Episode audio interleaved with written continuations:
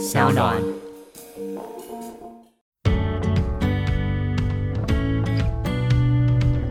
可能我还没有到那么现实啊，嗯，那个年纪的我，我那时候已经几岁了？我那时候差不多二十六七岁。天哪，二十六七岁，你要承受这些？对，然后因为这个客人可能是我的，所以他一不来我就惨了。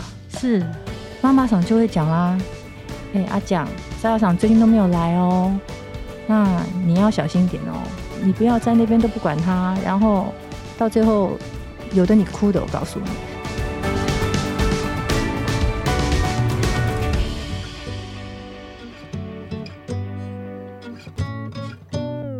欢迎收听黄大米主持的米粉汤。我们这一集呢，还是请到了墩子妈妈。墩子妈妈跟大家打声招呼。大米好，大米的粉丝听众朋友们，大家好。墩子妈妈，我在上一集当中有从你的口中了解到很多调通很独特的那个文化，还有就是职场的情况啊。但是我觉得我忘了问一个，我在看这一本书当时候真的是大开眼界的地方，里面有一个文化叫做同伴，而且甚至小姐是被要求每个月一定要达到多少同伴，不然是不行的。对什么叫同伴呢、同伴？就是陪客人吃饭嘛，对，有点像就是吃完饭把他带进场，带进场的目的就是要他花钱喽，消费。可是我要怎么样让客人愿意在呃下班后，或是还没有下班就跟我吃饭？因为他一定知道你今天来约我是为了要我去你的店。对，他知道啊。基本上他们因为很多都是单身赴任，就是说可能老婆小孩没有一起来，所以他们通常一个人的话，其实下班不是说每天都很忙啦。那有的时候他抽一点时间出来跟你吃吃饭，其实也没那么难。然后尤其是假日，假日他们等于说没有老婆小孩要陪嘛，那他们假日就也蛮无聊的、所以还蛮好约的。你第一次打同伴的电话的时候会很紧张吗？紧张啊，怎么会不紧张？紧张死了！我就觉得说，因为你这样很怕被拒绝嘛，是因为对方又没有表现出好像非常喜欢你，或者是很猴急想追你那种样子，你就没有什么把握，你不知道他到底是不是真的喜欢你。嗯，然后你就想说，哦，叫我打电话给他约他吃饭，万一他拒绝我怎么办？对，可是没办法，因为你还是得打，因为他有规定，一个月就是要四次，一个月要四次，等于是每个礼拜要一次。哇你们这钱也不好赚呢、对啦，因为有些人也是达不到。那你打了之后，第一次就成功吗？对啊，第一次就成功了。那你那时候看他带你一起出去吃饭的时候，你有想过说是要不要自己付钱吗？有哦，其实刚开始菜鸟的时候真的有这样想，我就觉得说，天哪，他带我来这地方，他该不会是要我付钱吧？这么高级的餐厅，我哪吃得起啊？然后后来就发现他会结掉，后来就发现，哎，其实客人都很大方哎，嗯。然后他们完全没有要让我们付钱的那种感觉，嗯，所以我就觉得说，哎，不错哦，跟客人同伴的话，我又可以吃好吃的，嗯，又可以赚一千块，对，然后带进去很有面子。是。你知道那种推开店家大门的时候，真的妈妈上来迎接的时候，真的都是走路有风，因为你带客人进来啦，哇。帮店里面带业绩啊。所以如果同伴很多的，可以每天都能够找到同伴的，就呃，应该没有人到每天啦，除非说他固定就是这个咖，对，就是可能那可能就是她男朋友。是当然也有那种很会吃饭的。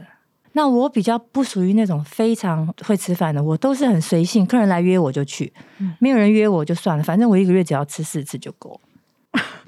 可是啊，也会有那种小姐，她是一直约不到同伴，然后万一有个客人，他其实察觉到你是一直约不到同伴，你又有压力，我就可以用我愿意跟你同伴这件事情来制裁你。会啊，会啊！我书里面提到一个我们店里面年纪比较大的一个阿纪，嗯，其实他长得真的是就是比较没有没有那么讨喜，对，然后他从来没有跟任何一个人同班过，他就是固定跟一个我书里面写的高木先生吃饭，然后我就发现说，这高木先生也太像皇帝了吧？每次进来，我们那个阿纪真的就是乖乖的坐在旁边哦，然后又喂他吃水果，又帮他这样哦递酒杯啦，反正就很乖在旁边伺候着他这样子。然后我就觉得说，诶，这个阿纪居然也有人吃饭呢，哈。嗯然后后来我发现，诶，怎么每次都是他啊？嗯，都是高木先生。对，那因为我们私底下在换衣服休息的时候，我们也会聊嘛。然后我有时候会发现，比如说高木先生跟阿纪约好了，可是突然取消，阿纪就会很失落，嗯，因为他可能会担心说，那我这个月还有两次饭没吃到，现在都要月底了。天哪！后来啦，后来据我所知，高木先生跟阿纪确实是有点像男女朋友这样子。对，但是后来我也发现，高木先生同时是我们别家店妈妈桑的粉丝，然后他的嘴脸完全不一样，在阿纪这边他是皇帝，在另外一家店。他是奴隶，怎么说？他就是陪笑脸啊，在那个妈妈桑面前他是陪笑脸哦，可是他在阿纪的面前是动不动就是丢，或者是不高兴就甩脸子给阿纪看哦，可是他在那个妈妈桑那边。他就是花很多钱，然后就是要博那个妈妈桑的一笑这样子、欸那他会在阿纪身上花很多钱吗？就差不多每次的固定消费啊。就是同伴这样子。对他不会额外的说什么哦，我什么开一个什么红酒啊、香槟啊什么的啊，送花、这些我都没看过。可是那边据说他就花的很很爽气，这边就不一样。所以我说，男人哦，他对你花钱的多少也是宠爱的程度啦，也代表着他对你宠爱到哪里。那你觉得哈，像时下现在很多女生都觉得，我跟男生出去要各付各的，你认同吗？当然，如果是朋友的话，我觉得各付各的 OK 啊。对，如果你对我有意思的话，我觉得其实是应该要男孩子付钱的，我是这么认为的。是当然，二十年前也比较多这样的男孩子是愿意付钱的。那现在可能因为男女的差异越来越小，是那自然而然，我觉得在金钱观上面，男孩子或许也会觉得说，我为什么一定要帮你付钱？但是如果这个男生是喜欢这个女生的，其实都是会比较愿意花钱。我觉得这是肯定的吧。嗯嗯嗯，对啊，我觉得也应该让他们花啊，是你约我出去的啊。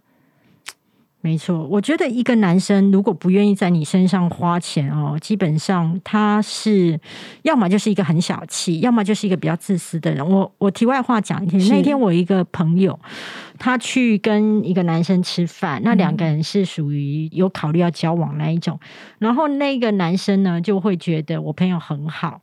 都是属于会各付各的，嗯。然后他就讲到说，他之前也是在网络交友，然后就认识一个女生，出来七八次，嗯。这个女生每次都不付钱，嗯。然后呢，连喝个饮料呢、嗯。也会站在旁边要这个男生付。嗯。那我朋友就说：“你看，我就不是这样的人。”然后这个男生觉得我很好，我立刻跟我朋友说，他比较喜欢那个女生，他不喜欢你。嗯，我说他都会跟那个女生出来七八次，接受她的虐待，每次都花钱，然后转身来跟你抱怨，然后在你身上是要你勾大去，你怎么会觉得他比较喜欢你？其实我觉得女人真的是头脑要清楚一点啊，就是我觉得不要担心让男生花钱，嗯，我觉得男生你也不要去养成他就是反正什么你都抢着付，或者是你都愿意跟我一半，嗯。那他久而久之他会习惯。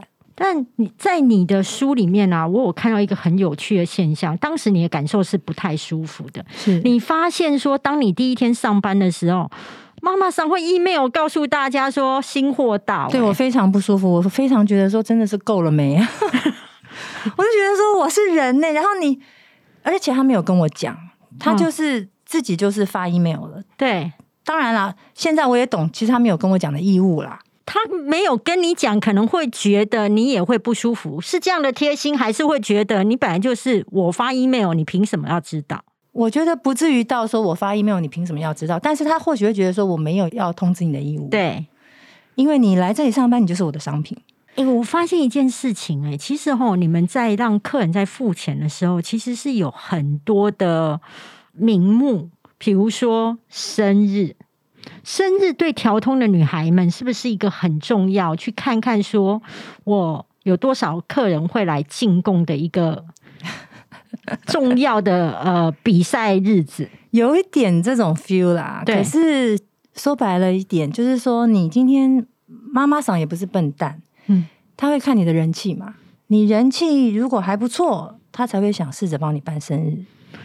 像阿纪那样子的，你觉得他会办生日吗？阿纪那一天办生日等于没有办呐、因为没有客人高木一定会啊。来，高木一定会来嘛。哦，高木会来哦，高木会来。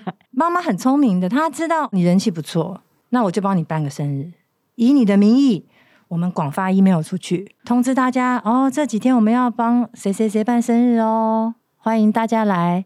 可是呢，如果今天是一个没有那么多粉丝，或者是没有什么人气的小姐，她可能就点点就过了。所以其实生日会也只是为了提高业绩呀、所有都是商业行为，有点受受到影响。对，可是呢，你们里面的红牌黑白最主要都是看客人嘛。那可是这些客人呢，他都是从日本来，他有一天他会被公司调走。那这个来跟走当中，其实就会牵涉到你们红牌跟黑牌的大洗牌。那今天新来的高阶主管，你们为了留住他，你们会要怎么样来迎接这个高阶主管来？应该是说日本人，我们讲平均啊，一般啦，就是差不多五年会轮调一次。五年，这五年真的就是一个大洗牌，因为手上握有很多交际费的这些总经理们，其实一来的时候就已经被妈妈大部分都已经都掌控住了。那大洗牌的时候就不一定哦，像我就洗到一个对，还不错，对啊，我就洗到一个。那当然，当时他的位阶是什么？总经理啊，一来就总经理啊，哇，一来就那你是刻意接近他呢？没有，是我没有刻意接近他，我我我就跟你说，我是一个很乖的人，我绝对不会说去越过妈妈去抢他去做什么很逾矩的事情，我不会做这种事情，那是找死！我 的找死。你为了去，你为了去抓这个客人，你得罪了妈妈，那你不是笨蛋吗？呃，应该说那个总经理为什么会注意到你？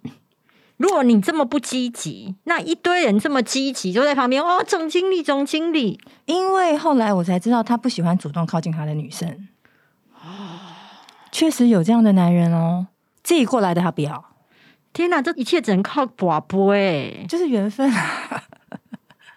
那总经理看上你之后，你觉得是福还是祸？我觉得任何事情都福祸相依，但我觉得福多一点吧。怎么说？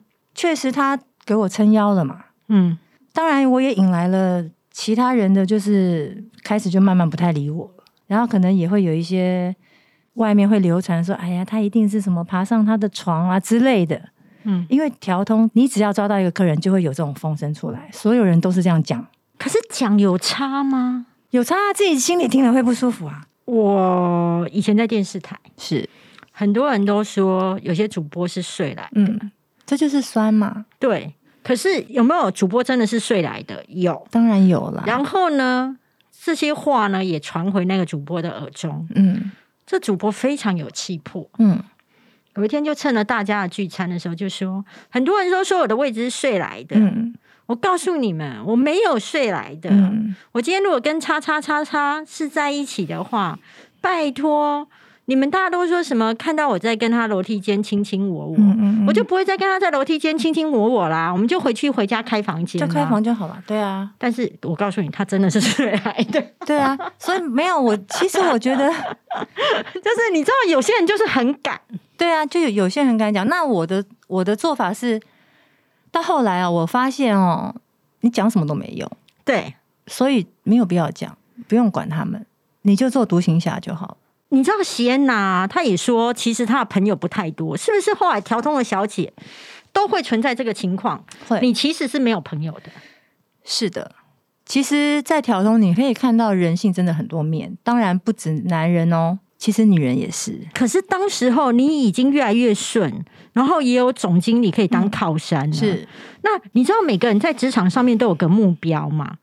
可是我自己一直感觉在你你身上，你其实并没有任何就是我很想要在台湾通当中做的有多厉害。我没有，就像出这本书一样。嗯，其实我一开始放这些文章上去，我也不是说，诶，我我想要出书，是我一开始也只是纯粹就是分享自己的，就是忍不住，你知道，打了一篇文章就发上去，然后大家就想看第二回，那我就哦好，那我就再打第二回。是，我觉得我在调通也是这个样子，我等于是就有点被推着走，嗯，自然而然就被推着走，走到那个方向去。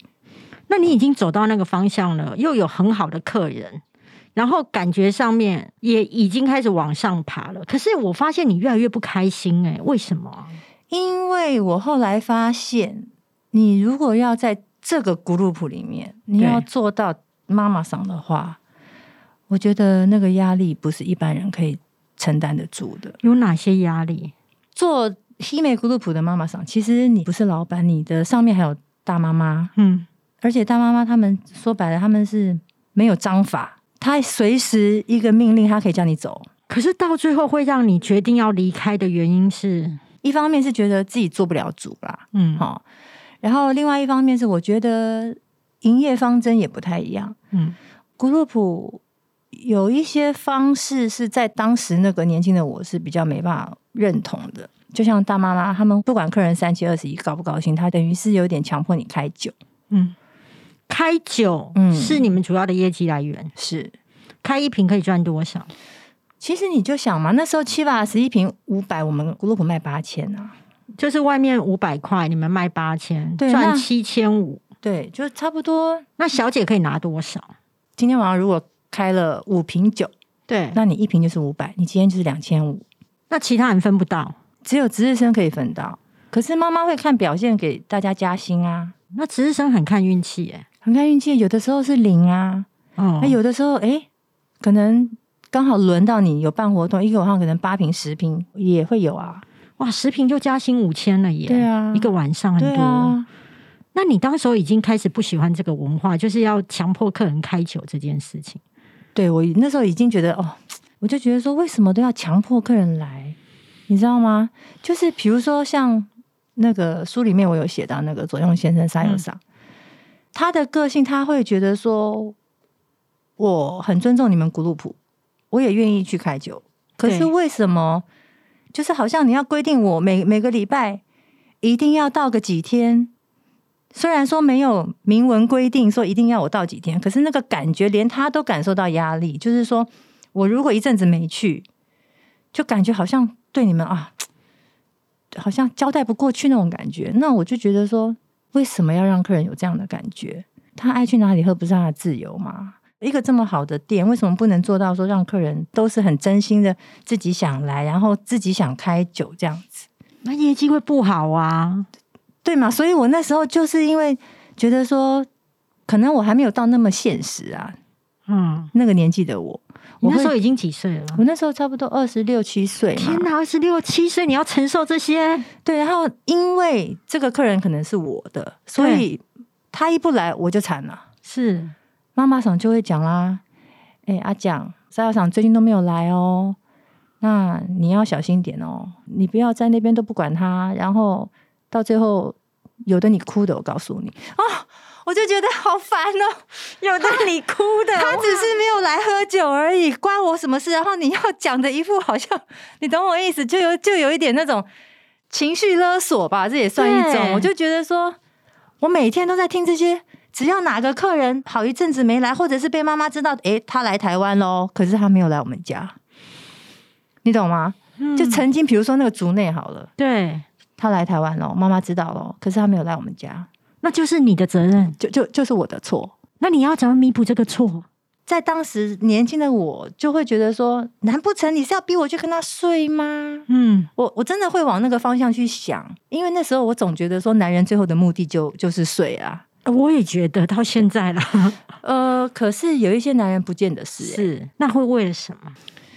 我觉得有些男人他因为说白了，搞不好他也没办法睡。哦，对对对对，对对很多很多很多。那有哎、有的男人他着重的可能不是睡，他可能是摸；哦，OK 有的男人可能着重的是关起房间跟你聊天。OK，哦，跟你谈他的心事，就各式各样的男人都有。我觉得，我觉得当然大部分还是要睡，但是我觉得不是每一个都一定要睡，OK，而且非常大的机会，他可能睡到你，他就不要你了。那你已经不喜欢他的开酒文化，你可能对于同事之间的排挤也已经感到很累。因为我觉得大家当初都一起学日文，明明本来大家都很好的，然后就因为我可能多了两个客人，然后你们就都不理我了。他们过去跟你很好，是因为你比不过他们啊。对啊，我知道，那我就会很受伤。我当时我觉得我们大家是一起努力往上爬的，可是为什么我稍微跑快一点了，你们就不理我了？觉得失望跟受伤之后，你有想过如果离开你要做什么吗？我在这边其实我已经那时候已经待蛮久了嘛，然后我知道说我去外面我不怕找不到工作啊。为什么？你去想啊，调通那么多家店，嗯，不可能没有一个地方会容不下我的，对，随便都会有。后来事实也证明，我走出去，店家看到我们这个 group 出来，简直就是像捡到宝一样。比如说，我们我今天有过台积电的资历，我就可以拿到比较好的薪水。那你你有过你们 group 的资历，可以拿到更好的待遇吗？去其他店？基本上呢，我像我后来去外面，我是直接跟他们敲薪水的。我不等他跟我开口，我是我我要多少你给不给得起，然后我可以给你什么？那兜兜转转，总有一天就是离开调通嘛。对啊，对啊。有一天离开调通之后，后来还有再去做其他工作吗？嗯，没有，就没有了。没有，是因为存钱够了吗？是因为我后来自己 好令人讨厌啊，好烦 恼。因为我我后来我后来到外面去学习嘛，因为我觉得我不能。永远只知道怎么去服务这一群高端的客人，是我也必须回到人间，才知道说，哎，外面这些一般的客人他们在干什么？这些店在干什么？然后这些妈妈桑在做什么？我必须得先去寻一回就对了。嗯，然后后来我自己开店的时候，其实那个时候赚很多钱。你是开？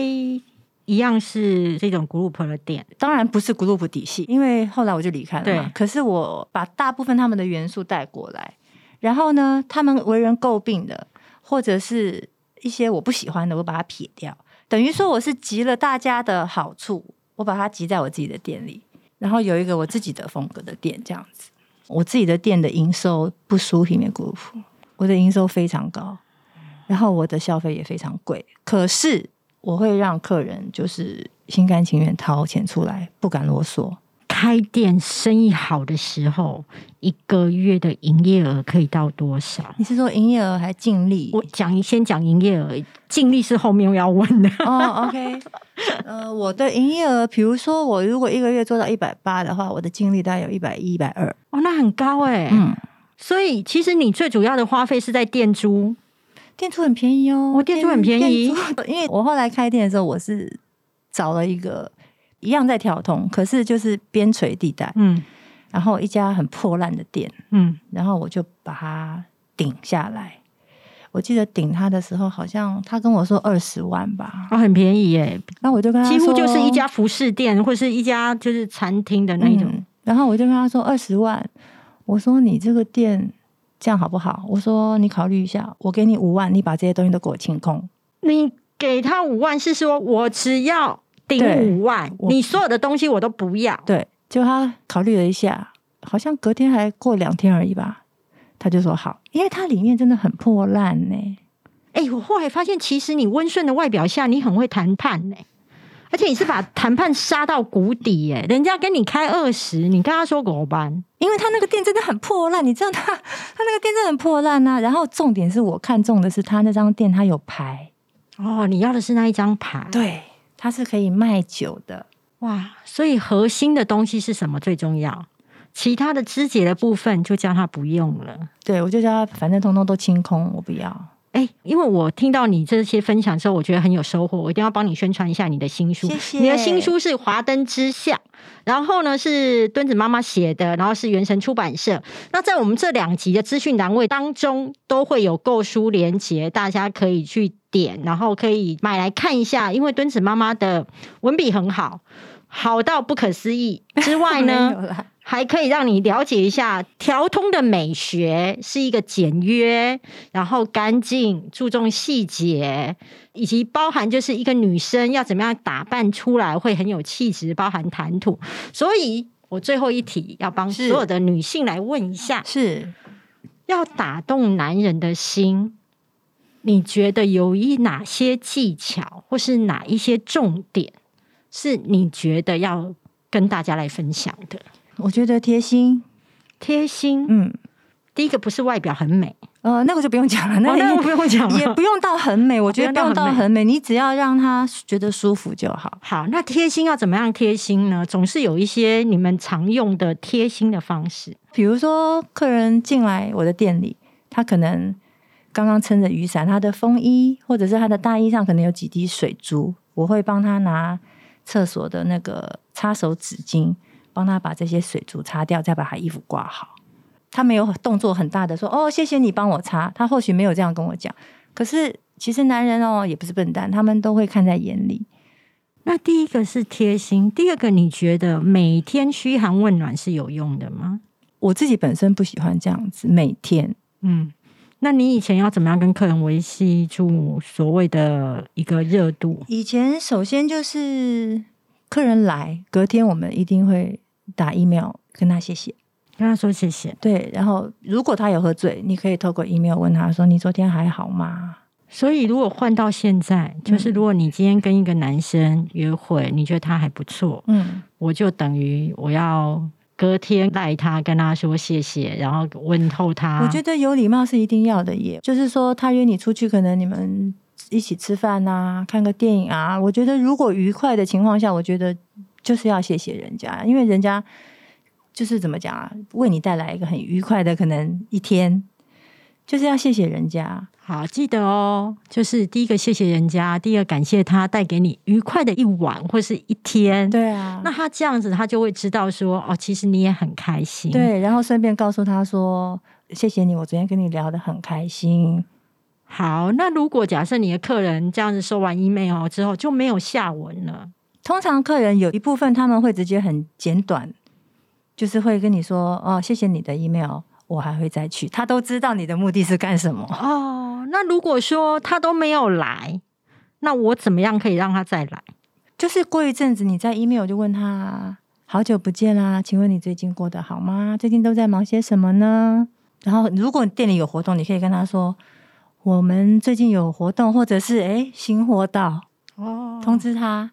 如果他有兴趣，他不讨厌你这家店，我觉得他有机会再来。可是，如果他今天讨厌你这家店的风格，他就不会来了。那你觉得在调通这么多年？给你最大的收获，我可以感觉到你整本书当中，其实你是一种回忆那段时光，而且你是非常肯定那一段时光的感觉。嗯，你觉得你最大的收获跟影响你人生当中，就是后来的人格特质，或是包含生活作息，大概是哪一些方面的？我觉得啊，我真的在在调通走一遭，我觉得很多事情都不用去强求。不强求，嗯，就拿男女关系来讲好了。我觉得真的是你的就是你的，硬抢没必要。在调通这么多年，我也我也会发现说，其实人哦，真的很多面相。嗯，有些女孩子会觉得说，我都已经对他这样了，他为什么还是不喜欢我？因为你可能满足了他这三个面相，后面的七个面相、八个面相，你没有满足到。嗯。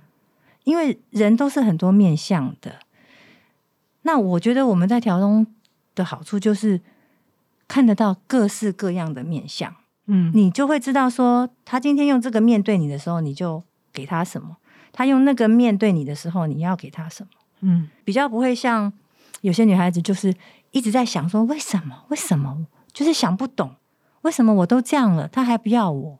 为什么我都为他牺牲成这样了？他最后还背叛我，因为他有其他的需求，你没有去满足到他。所以你觉得在爱情里面用牺牲、用委屈是有用的吗？我真的觉得没有用，一点用都没有。哎，你都已经讲到牺牲，然后也讲到委屈的话，那我可以说一点用都没有。那爱情你觉得有保存期限吗？我觉得爱情有保存期限，所以你要想办法延长。那你觉得大概都多少？几年？就已经不几是了。年啊？嗯，哦，几年太长是不是？几个月？不是不是不是，我我觉得有的人就是很不耐，你知道吗？很不嗯。耐，就是你可能刚开始对他印象不错，然后觉得哎爱情萌芽喽，结果过两个月才发现他真的是个草包，嗯，或者是对，慢慢就觉得你就不爱他了，因为你就看到他就是不你不喜欢的那一面。OK，那可是如果说真的这个人这么好的话，两三年都是新鲜期啦。如果这么好的话，嗯，好好维持的话，那后面当然也是一样，慢慢会变成就是什么朋友啊、亲人啊，会升华。可是我觉得抓住一个男孩子的心很重要的一点，就是你要当他最好的朋友，你要让他什么话都敢跟你说，所以听到不想听的话，不能够愤怒。不是不能够愤怒，是你要有一点耐心去听，最好是能够做到他今天要去上酒店要去玩，他都敢跟你讲，那你就成功了。